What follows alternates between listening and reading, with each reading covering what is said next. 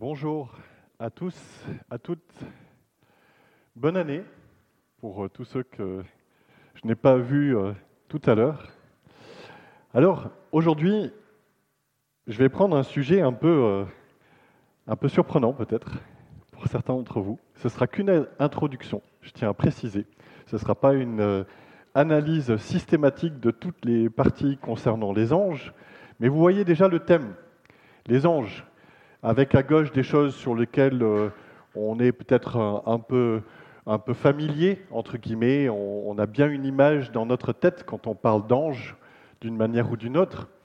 Et puis à droite, des choses un peu plus floues. On sait bien qu'il y a des passages dans Daniel où il est question de différents anges, euh, etc. Et puis c'est un sujet un peu, euh, un peu surprenant. Alors j'ai une question.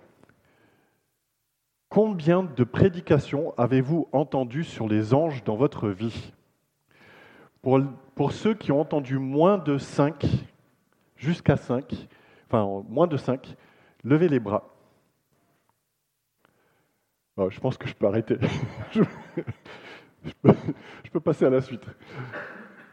Pourquoi? Pour moi, c'est vraiment la question. Euh, hier, on, discutait avec.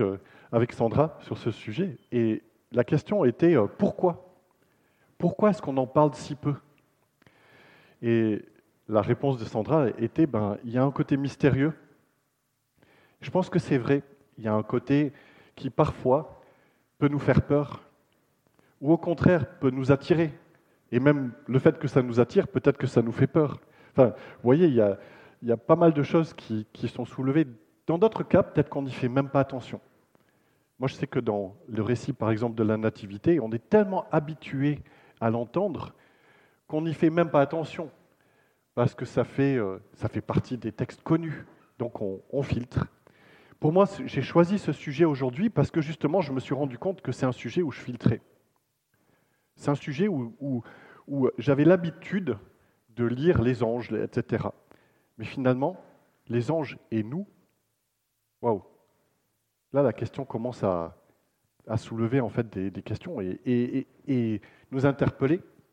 Peut-être que pour certains, c'est un sujet complètement nouveau. Dans ce cas-là, ce sera vraiment, vous allez voir, un, parti pris. J'ai choisi certaines, questions sur le sujet. Alors, pour donner un peu euh, un ordre d'idée de l'importance, une autre question. Qui pense qu'il y a moins de 50 versets différents qui parle des anges. D'accord? Qui pense qu'il y a entre 50 globalement et 100 versets dans la Bible qui parlent des anges? Merci. Qui pense qu'il y en a entre 100 et 250 fois des versets? Merci. Et qui pense qu'il y en a plus que 250 fois c'est super intéressant parce que c'est assez réparti. Donc, euh, on a la réponse. Déjà, le terme de ange à lui tout seul, au singulier, apparaît 189 fois dans la Bible, dont 93 fois dans le Nouveau Testament.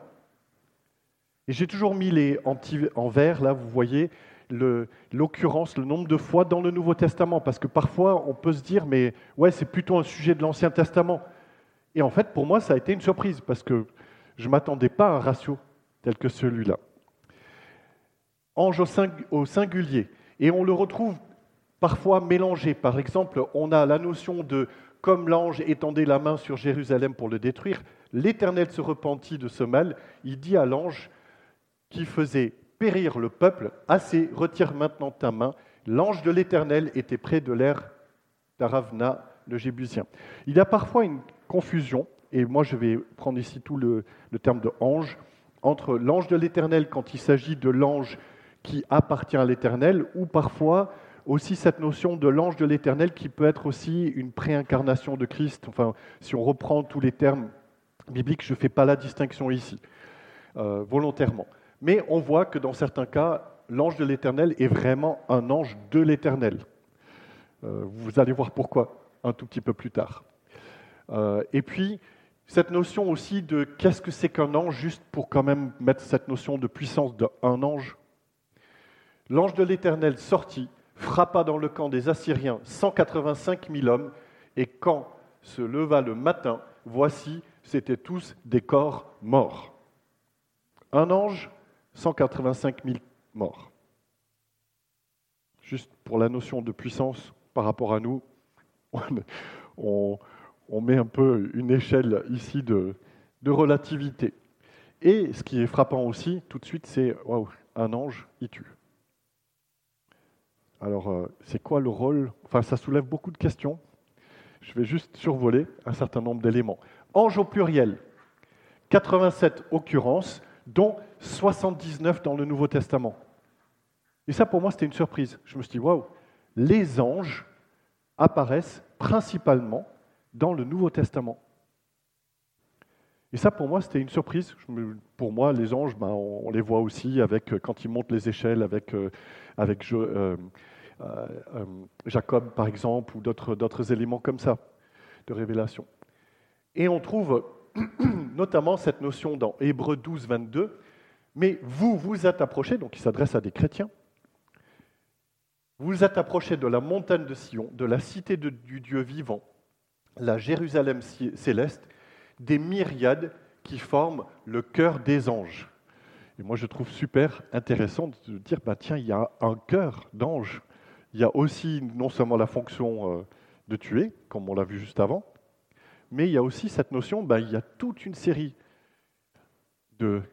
d'anges qui chantent, qui chantent la louange de Dieu. Et on va le retrouver. Ensuite, on a 61 occurrences de chérubins, dont une seule dans le Nouveau Testament. Chérubins, c'était les anges euh, quelque part protecteurs, on peut dire, ou ceux qui étaient dans la proximité en fait du, Dieu. on le retrouve notamment euh, dans le côté euh, forme, statut, mais qui représente quelque chose de réel. Et on voit le côté réel dans Ézéchiel, par exemple, il y a toute une série d'occurrences, c'est la partie où on a le plus de, de vision avec les chérubins. Il est dit, ils déployèrent leurs ailes, ils s'élevèrent de terre sous mes yeux. Quand ils partirent, accompagnés des roues, ils s'arrêtèrent à l'entrée de la porte de la maison de l'Éternel vers l'Orient, et la gloire du Dieu d'Israël était sur eux en haut. On le retrouve aussi dans les notions de chariot, par exemple, qui y forment la base de ce chariot sur laquelle la gloire de l'Éternel ou Dieu euh, est, assis. Il y a toute une partie que j'ai plein de questions. Hein. Je ne suis pas du tout dans le fait de vous dire, ouais, c'est super simple. Je, cite volontairement toute une série de choses qui, sont là, qui nous ouvrent un peu euh, à, plein de questions. Et je ne vais pas y répondre aujourd'hui. Il faudrait euh, beaucoup de temps. Et même si on avait tout le temps, il reste des mystères. Je pense que ce que tu as dit, Sandra, est super important. Il y a un aspect mystérieux associé aux anges. Est-ce que c'est symbolique? Est-ce que c'est au contraire à prendre littéralement?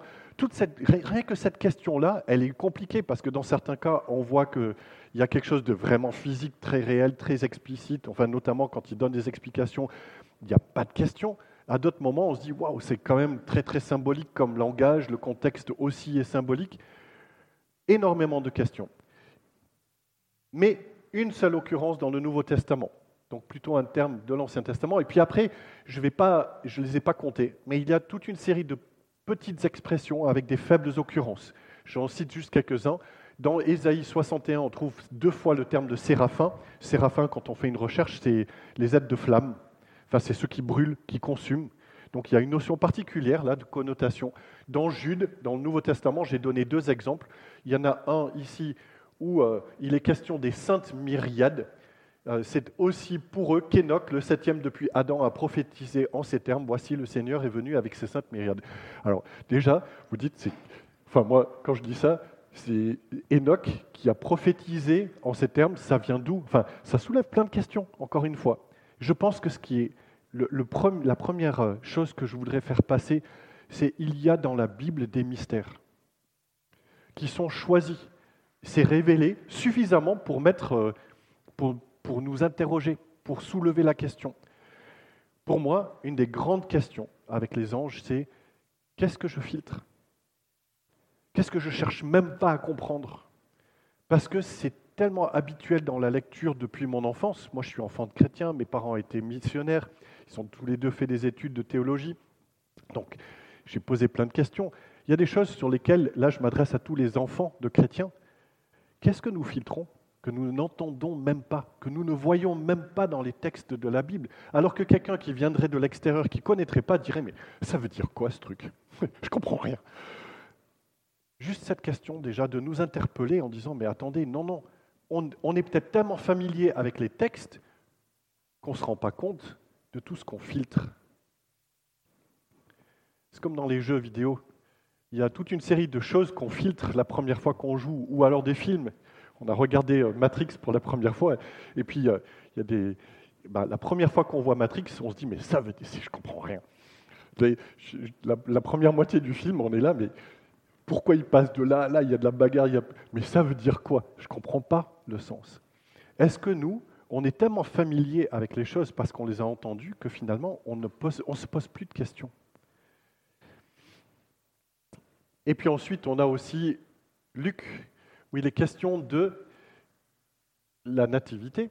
À l'ange se joignait une multitude de l'armée céleste. C'est intéressant. Ils sont en train de chanter, on a des anges, ils sont, ils sont clairement identifiés dessous dans le, le verset 14, lorsque les anges les eurent quittés. Donc il est clairement question des anges, l'armée céleste. Dans le Nouveau Testament, surprenant, les anges, c'est une armée céleste. Ça aussi, Oui, on veut bien euh, les anges qui viennent annoncer, qui chantent, etc., qui sont loin, mais une armée, pourquoi faire?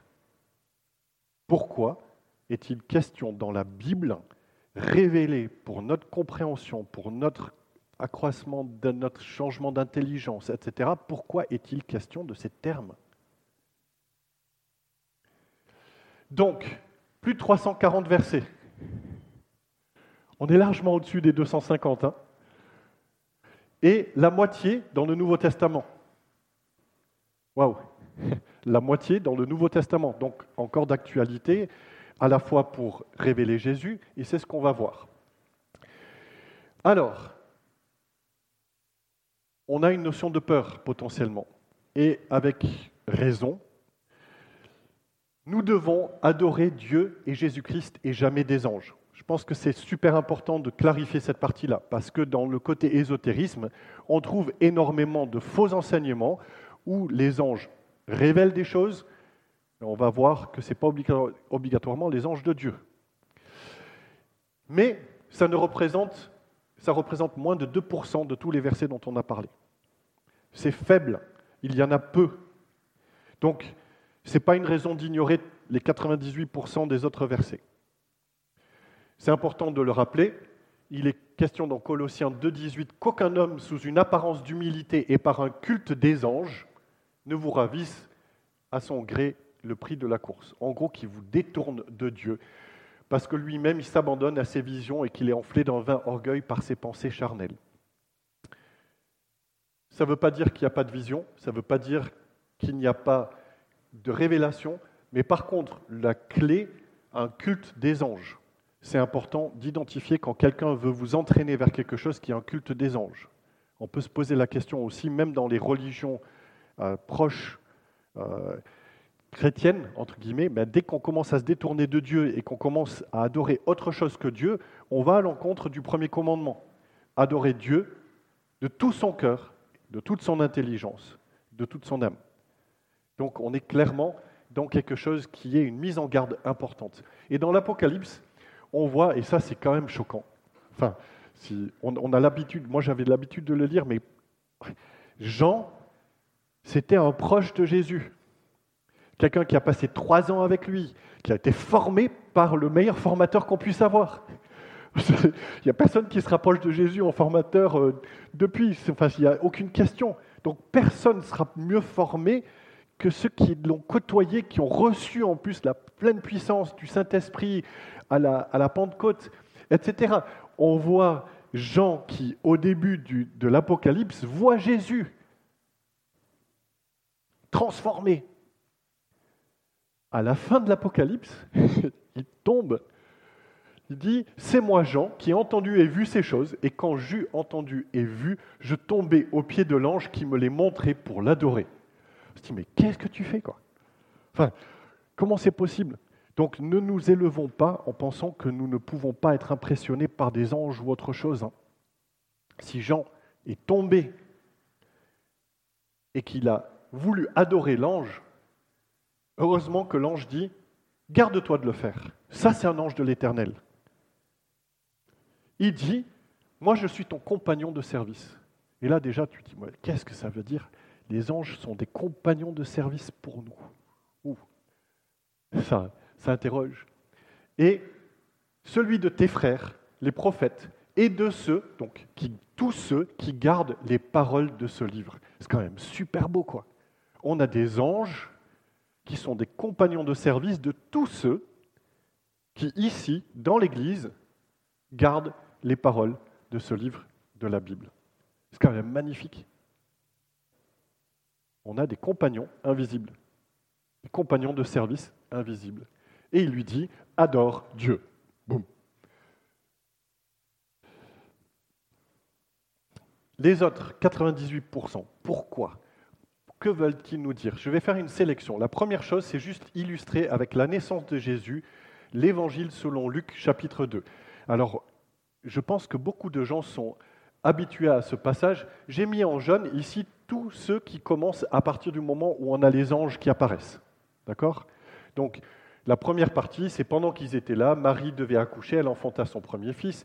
On voit au, verset 9, un ange du Seigneur apparut au berger, la gloire. Il leur dit, ne craignez point, je vous annonce, ça c'est en bleu là, ne craignez point, je vous annonce la bonne nouvelle une grande joie. C'est un sujet d'une grande joie. Il vous est né un sauveur qui est le Christ le Seigneur. Et voici le signe par lequel vous le reconnaîtrez. Vous trouverez un enfant amailloté et couché dans une crèche. Ensuite se joignent à l'ange une multitude de l'armée céleste. Ils louent Dieu. Les anges disent gloire à Dieu dans les lieux très hauts et paix sur la terre parmi les hommes qui l'agréent. Les anges le quittent. Et ensuite, on voit les bergers au verset 17 et 18 qui vont raconter tout ce qu'ils ont entendu, tout ce qu'ils ont vu, et les gens sont surpris. Tous ceux qui entendent, n'oublions pas, les bergers, c'était des gens rejetés, c'était, le bas de l'échelle sociale à l'époque, c'était ceux qui vivaient dans les champs, qui puaient, qui, qui, euh, qui s'occupaient quand même des troupeaux pour le sacrifice, mais ils n'étaient pas les sacrificateurs, etc. C'était...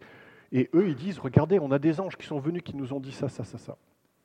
Maintenant, reprenez le même texte en enlevant les anges. Il reste ça.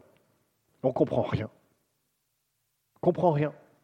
Les anges sont absents. Vous enlevez tous ces versets qui sont en dessous. On perd le fait qu'ils apportent une bonne nouvelle. On ne sait pas qu'il y a l'incarnation de Dieu, du Sauveur. Donc ils révèlent qui est Jésus. C'est eux qui apportent cette révélation en fait aux bergers.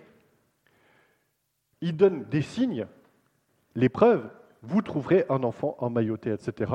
Et il loue Dieu de manière puissante à des gens qui ne sont pas habitués à, cette notion-là. Donc on perd, si vous commencez, si, si vous voulez raisonner d'une manière un peu décalée par rapport à notre habitude, prenez tous les versets dans lesquels les anges apparaissent et enlevez-les. Et regardez ce que vous perdez. C'est super intéressant comme exercice à faire. Et ça, je parle notamment aux enfants de chrétiens qui ont l'habitude de lire, d'entendre, etc. Enlevez tous les passages et regardez ce qui reste et quelle est la fonction. Et ça devient super intéressant. Combien existe-t-il d'anges? C'est la dernière question euh, à tout le monde. Combien dit on ne sait pas du tout?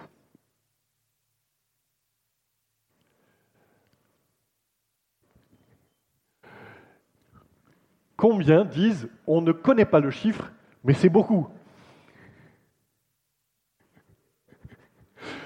Combien disent qu'il y en a plus de 100 millions d'anges?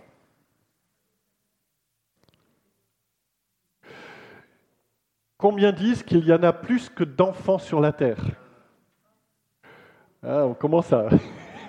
Je vois des, des, mouvements. Oui, alors, la première chose, déjà pour commencer, de manière très simple, Jésus dit, Penses-tu que je ne puisse pas invoquer mon Père qui me donnerait à l'instant plus de, plus de 12 légions d'anges? Alors une légion, c'est quoi? 6000 personnes.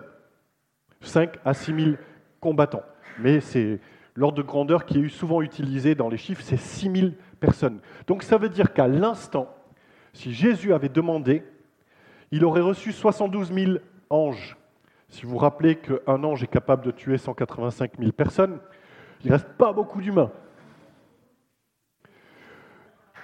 Donc, 72 000 anges juste dans la garde rapprochée de Jésus. Ensuite, l'endroit où il est question des 101 millions d'anges en une seule scène de louange. Ah, c'est génial quand même. Vous imaginez dans le ciel, quand on va être avec, avec 100 millions d'anges qui chantent?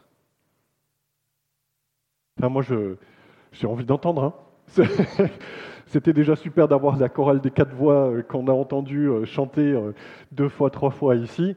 Mais vous imaginez 100 millions d'anges, ce que ça va faire comme son pour quelqu'un qui est chanteur et pour quelqu'un qui aime la musique, qu'importe l'endroit où vous êtes, mais 100 millions. Pourquoi? Il y a deux explications. Alors, je, lis le verset. Hein. Je regardais, j'entendis la voix de beaucoup d'anges autour du trône et des êtres vivants et des vieillards, et leur nombre était des myriades de myriades et des milliers de milliers. Alors il n'y a que, que deux manières d'interpréter ça. Soit c'est innombrable qu'on ne peut pas compter, mais moi j'ai pris la version minimaliste. Si c'est littéralement 10 000, bah, ça fait 10 000 fois 10 000, on est à 100 millions. Et puis après 1000 fois 1000, on est à 1 million, donc ça fait 101 millions. Ça, on peut le compter. La Bible parle là de chiffres très concrets. Si ce sont les chiffres, on est à 101 millions. Si on est dans l'autre cas, c'est qu'il y en a encore plus que ça. Donc dans tous les cas, il y en a au moins 101 millions. Dans une scène de louange, ça ne veut pas dire qu'il n'y en a pas ailleurs. Et tout d'un coup, on se dit, waouh, c'est un sujet que moi, euh, enfin, j'ignore, quoi. Enfin, je, je vis ma vie comme s'il n'y avait pas d'impact comme s'il n'y avait pas cette réalité spirituelle, cette réalité dans les cieux, mais qui aussi interagissent avec les hommes. Donc ça veut dire quoi? Ah, pardon. Et puis j'oubliais juste, il y a d'autres textes qui confirment qu'ils ne sont pas dans un langage aussi symbolique que l'Apocalypse, parce que peut-être que dans l'Apocalypse, on peut se dire c'est un langage trop symbolique.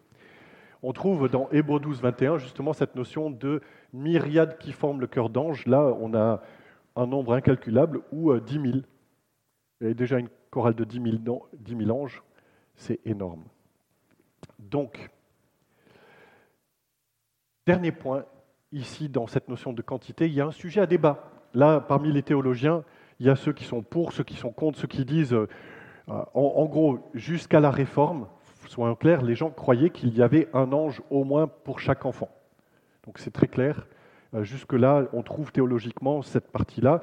Euh, L'Église catholique en a fait toute une, euh, toute une je ne sais pas comment on dit ça, mais en, gros une, structure de comment sont les anges, etc. Ils en ont fait toute une, une, théologie qui a été rejetée par certains des réformateurs, pas tous, enfin il y a toute une interprétation là-dessus, mais globalement il y a eu une réaction contre.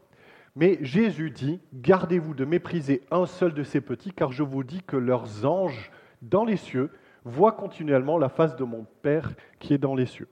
En tout ce il n'y a pas beaucoup d'endroits où il est question des anges gardiens des, enfants, mais c'est bibliquement, enfin c'est quelque chose qui tire son origine dans la Bible, avec, euh, avec Jésus qui parle des anges, de ces petits qui sont devant Dieu et qui représentent en fait euh, euh, des petits devant, devant Dieu. Donc après, quand on regarde, j'ai regardé trois dictionnaires théologiques, l'un qui était sur le dictionnaire systématique, enfin c'était, les avait à disposition qui étaient prêtés par plusieurs personnes dans l'Église, donc merci pour ça.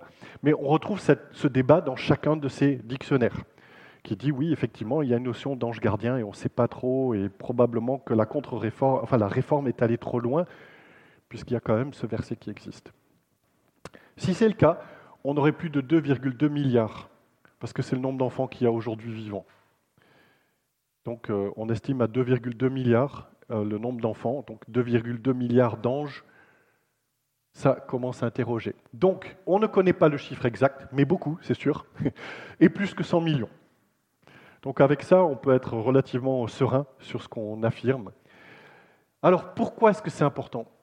Parce que ça lève un tout petit peu le voile sur le ciel. On a les yeux tellement sur notre quotidien, sur nos émotions, sur ce qu'on pense, sur ce qui nous entoure, etc.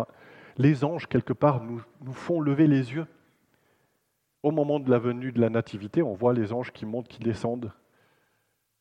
À d'autres moments aussi, on voit en fait dans les cieux les anges. Ça nous ouvre quelque part la vue vers le ciel et ça nous interroge, qu'est-ce que nous voyons? Est-ce que nous sommes conscients encore dans notre vie de tous les jours qu'il y a une dimension spirituelle constamment là et que notre vie et notre univers ne se résument pas à ce qui est physique et euh, la dimension euh, matérielle que nous voyons et que nous percevons. Cela montre aussi que le royaume de cieux est riche de vie. On a plein de questions là-dessus. On a peu de choses qui nous sont révélées finalement sur euh, le royaume des cieux dans les cieux. Jésus en a beaucoup parlé par image, mais ce qui est sûr, c'est que ça illustre aussi la puissance de Dieu. Est-ce que nous avons parce que nous regardons tellement notre monde matériel, nos situations à nous, est-ce que nous avons une vue réduite de la puissance de Dieu? Et là, on revient à Dieu. Les anges nous pointent vers Dieu. Et quand on voit la magnificence, la puissance des anges, on se dit, mais Dieu, comment il est? Ça devrait nous interpeller et nous aider à la louange. Et ce matin, il y a eu plusieurs moments en fait qui allaient dans ce sens. Tous les anges sont-ils au service de Dieu? La réponse, c'est tout simplement non. Il est, on voit des endroits où Jésus est vraiment avec tous ses anges quand il s'assoit sur son trône de gloire. On verra aussi qu'ils rassembleront les élus, mais on voit aussi que le feu éternel a été préparé pour le diable et pour ses anges. Euh, là encore une fois, un tiers des anges qui tombent, etc. On, peut se dire, waouh, s'il y a les anges, il y a aussi les démons ou les anges du diable. Là, ça commence à nous interroger aussi sur ce que nous vivons. On voit que les, démons peuvent avoir des influences courber, par exemple, une personne pendant des années et des années. C'est dans les évangiles. Je vous laisse continuer à creuser ce sujet. Mais ce qui est important, c'est que dans certains cas, Satan lui-même se déguise en ange de la lumière. Il veut tromper, il veut donner l'apparence d'être un ange de Dieu, et son objectif, c'est de se déguiser pour qu'on suive un faux enseignement. Donc ça va nous pousser à cette notion de chercher à discerner, à comprendre qui est derrière, à comprendre qu'est-ce qui est de l'ordre spirituel et qu'est-ce qui est de l'ordre du matériel.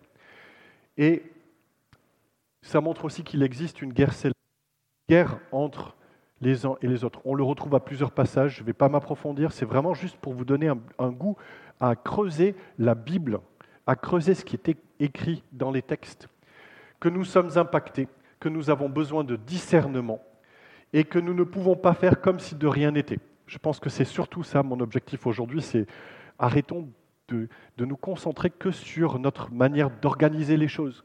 On n'arrivera pas à, à nous protéger par l'organisation, par le contrôle. C'est bibliquement indéfendable comme position. Et pourtant, on peut dans certains cas chercher à, organiser notre vie, individuellement ou collectivement. Je ne suis pas contre l'organisation. Hein. Je, suis formé à, ça pour mon boulot et tout, aucun problème. Mais par contre, on va avoir besoin de Dieu, on va avoir besoin du discernement pour comprendre quel est le temps, qu'est-ce qu'il faut faire, etc. Et les anges et les démons nous montrent qu'il existe une dimension qui échappe à tout contrôle humain, à tout ce que nous pouvons faire euh, par, euh, par nos propres efforts, notre propre manière de faire. Nous, c'est la dernière partie, illustrer les sujets qui sont non abordés, ça je les survole très rapidement. Il reste beaucoup de mystères. Les anges sont créés, mais la Bible ne nous dit pas quand, où, etc. On a plein de questions. Ils peuvent prendre de multiples formes. Par exemple, dans certains cas, on, a différents êtres célestes. Est-ce que ce sont des anges ou pas? Il y a toute une question, une interrogation. Euh, dans les visions aussi qui sont données. Il y a différents rangs. Il est question d'archanges, par exemple. euh, on trouve différents rôles. Dans certains cas, ils peuvent être gardiens, protecteurs, tueurs, choral, messagers, révélateurs. Il est dit que la, parole a été révélée par des anges. On trouve euh, toute une série de choses en fait comme ça, en fait, qui sont, où ils sont vraiment dans des rôles différents. La puissance des anges est quelque chose qui interroge aussi, puisqu'il est question, notamment dans Hébreu, pour ceux qui veulent creuser, euh, la notion que là, pour l'instant, euh, ben, les hommes sont en dessous des anges, mais à un moment donné, les, hommes des, hommes vont juger les anges. Enfin, il y a plein de questions. Moi, je, je sais, enfin, je, veux juste les soulever. Et puis les différentes formes corporelles, des corps humains, parfois des ailes, ressemblent à un corps de yeux. Globalement plutôt des corps d'hommes, mais parfois aussi des corps de femmes. Euh, avec des ailes d'hirondelles, par exemple. Il est question. Euh, enfin, c'est super surprenant la diversité que l'on trouve dans, les passages bibliques. Et encore une fois, je me, me focalise que sur les versets bibliques, rien d'extra-biblique dans tout ce que je, veux attirer votre attention. Donc, les, les applications. La première chose, c'est gardons à l'esprit le fait que Dieu envoie du ciel ses anges pour nous. Ça, c'est quelque chose qui est extraordinaire. Si vous voyez la quantité d'anges, vous voyez la puissance des anges, il est dit dans Hébreu, chapitre 1, D'abord, il est question de Jésus. Hein. Auquel des anges a-t-il jamais dit Assieds-toi à ma droite jusqu'à ce que je fasse de tes ennemis ton marchepied Mais ensuite, il précise Ne sont-ils pas, donc des anges, des esprits au service de Dieu La chose essentielle envoyés pour exercer un ministère en faveur de ceux qui doivent hériter le salut. C'est nous. Est-ce que vous saviez que les anges sont envoyés par Dieu pour exercer un ministère en faveur de ceux qui doivent hériter du salut? Les anges, enfin les démons, à notre connaissance, selon ce qui est écrit, sont condamnés pour l'éternité. Donc ce n'est pas de eux qu'il s'agit de hériter le salut. Là, ce passage-là, en tout cas tous les, tous les livres que j'ai consultés, etc., parlent du fait qu'il s'agit des humains qui reçoivent ce salut, nous. La deuxième chose, c'est que l'existence des anges nous incite à prier et à chercher Dieu qui les envoie. Je pense que ça, c'est super important. Cette année, on sait qu'il va y avoir des études sur qui va beaucoup aborder le thème de la prière. Est-ce que nous sommes des gens qui prions? Si nous sommes conscients de la puissance de Dieu, de toute la puissance qu'il a à sa disposition avec les anges, est-ce que nous faisons de la place dans notre agenda? Et je ne parle pas du tout euh, en tant que donneur de leçons, hein. je, je me mets complètement à l'intérieur, mais jusqu'où est-ce qu'on est des hommes de prière, des femmes de prière? Si nous croyons vraiment dans cette puissance, comment se fait-il qu'on passe si peu de temps? Pourquoi? Et on voit ici, hein, à Corneille, qui était un païen romain, donc envahisseur du peuple juif, l'ange lui dit, tes prières et tes aumônes, ce que tu as donné, ta générosité, sont montées devant Dieu et Dieu s'en est souvenu. Tes prières, est-ce que nous présentons des prières? Est-ce que nous sommes généreux vis-à-vis de ceux qui en sont dans le besoin? Une question. Vivons conscients du regard aussi de Dieu et des anges sur nous tout le temps. Et là, j'ai kiffé ce matin. Gilles, tu as été inspiré. Tu commences la partie présidence par quelque chose qui crée de la joie pour les anges dans le ciel. S'il y a une seule personne qui s'est repentie ce matin de quelque chose, sachez que vous avez créé de la joie dans le ciel pour les anges. C'est quand même incroyable. Ce que nous faisons ici, nous pouvons créer de la joie dans le ciel.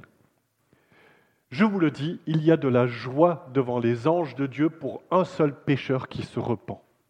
Et ce n'est pas que pour des gens qui connaissent pas Dieu, c'est aussi pour les chrétiens qui se repentent.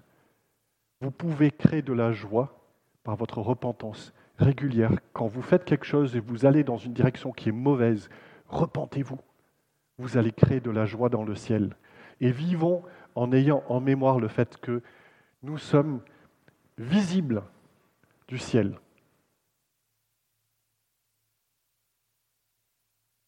Fixons les yeux sur notre espérance de justice et d'éternité. Je vais passer très rapidement. Les anges sont les moissonneurs qui, à la fin du temps, vont faire la séparation entre le mauvais grain et le bon grain, entre ceux qui pratiquent le mal et ceux qui suivent Dieu.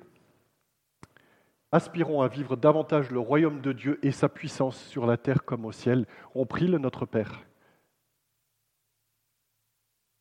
On a la puissance, on reçoit la puissance du Saint-Esprit qui nous est donnée. Comment est-ce que nous, en tant qu'individus et nous, en tant qu'Église, nous pouvons davantage refléter cette question de puissance? Il est question dans 1 Corinthiens 4 au verset 20, car le royaume de Dieu ne consiste pas en parole, mais en puissance comment est-ce que nous pouvons davantage refléter la puissance de Dieu? Alors ce n'est pas une puissance selon les hommes, mais c'est une vraie question.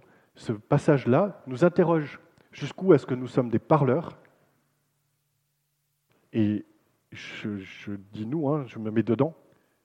Et jusqu'où est-ce que nous faisons de la place pour la puissance de Dieu? Et, je vais m'arrêter là-dessus. Parce que c'est, je pense, la vraie question, elle est là-dessus. Notre accès au trône, c'est la prière. Notre impact, c'est notre vie, si nous nous repentons.